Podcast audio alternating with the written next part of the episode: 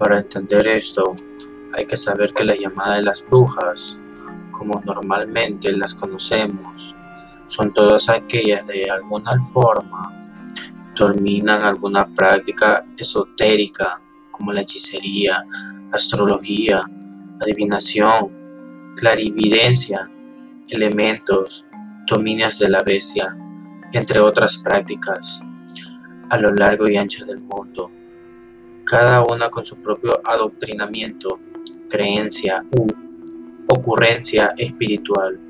Sin embargo, aquellas personas que llegan a dominar estas artes no tienen que ver con aquellas brujas de leyendas.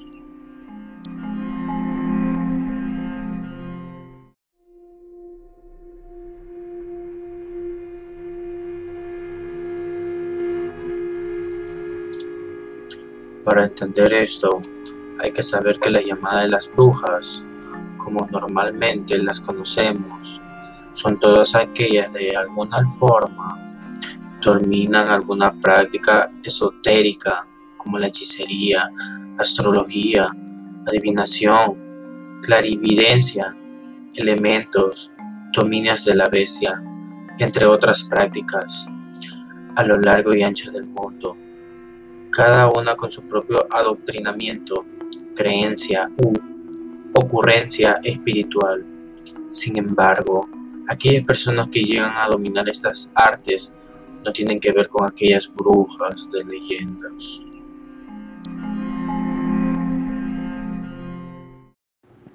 Nuestro país no ha sido la excepción. Ecuador ha tenido brujas con una identidad propia, mezclada en otros casos con otro tipo de creencias todas estas provenientes de que ya sean países extranjeros, europeos, del viejo mundo.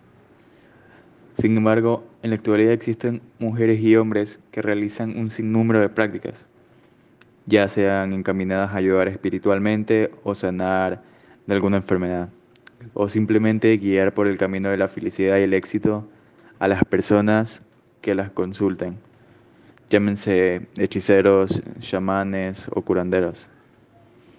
Todos ellos tienen una doctrina o creencia en la cual se apoyan para hacer sus trabajos, conjuros o ya sea hechicerías. Contrariamente a lo que se cree, estas mismas personas ayudan también a otras. Eh, estas mismas personas que muchas veces tienen un conocimiento pleno de las artes que pudiesen sanar o también deben tener un conocimiento pleno para hacer lo opuesto, ya que se usa el conocimiento en las artes oscuras para reconocer el tipo del mal que se ha impuesto a alguna persona. El tipo de trabajo de brujería que se realizó o con qué entidad se está apoyando para la realización de un trabajo de la llamada magia negra o comúnmente como brujería.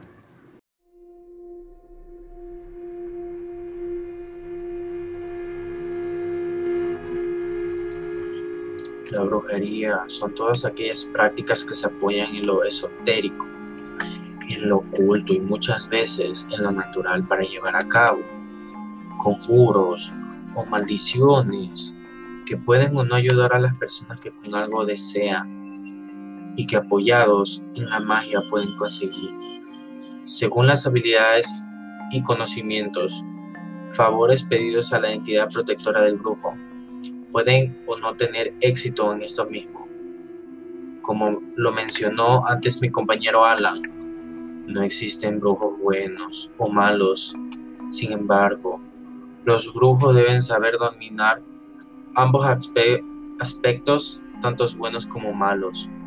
Los trabajos de magia negra, que son los brujos, realizan son mayormente por encargo de personas sin escrúpulos que buscan conseguir algo, obtener lo que ellos pidan a cualquier costo, monetario como espiritual, y que si antes de poder lograrlo no se detienen ante nada, destruyendo familias enteras, vidas enteras y generaciones que con el paso del tiempo posee consecuencias que mandan de un trabajo de magia que son variablemente nefastos estos resultados.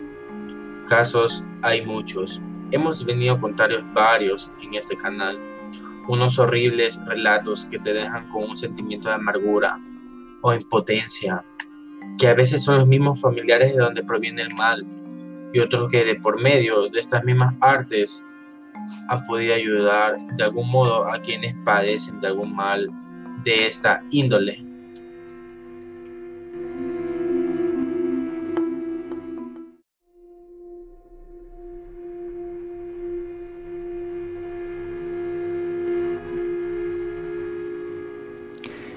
Todos en algún momento han sabido de casos y otros invariablemente hemos padecido buscando alguna forma de ayuda en la brujería para curarnos o buscar caminos a la prosperidad.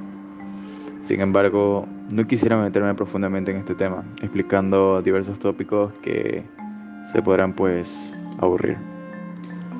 Durante mucho tiempo, hace pocos años atrás, hubo una moda de algunas personas que según ellos, no tenían buena suerte en la vida y todo les salía mal. Estas personas ocurrían a los ya conocidos como chamanes, brujas o, o brujos, o a los curanderos, para que así estos por medio de una pócima o conocido como bebida de curación les mejore la vida. Esta moda fue conocida hace mucho tiempo en un pueblo pequeño en la ciudad de Quito y varias de las personas que acudían a esto, luego de varios años de que acudieran a estas personas que hacían magia negra, algo en su vida mejoraba. Pero por otro lado solían pasar cosas paranormales en su vida cotidiana. Ya sea en sus casas, trabajos o algunos familiares morían de manera inexplicable. Luego de esto, todas las personas que de alguna manera acudieron a estos rituales o hechizos de magia negra para mejorar su vida luego del pasar de los años desaparecían. Muchas de estas personas hasta el día de hoy no han aparecido y otras de estas han sido encontradas, pero la causa de la muerte ha sido por suicidio.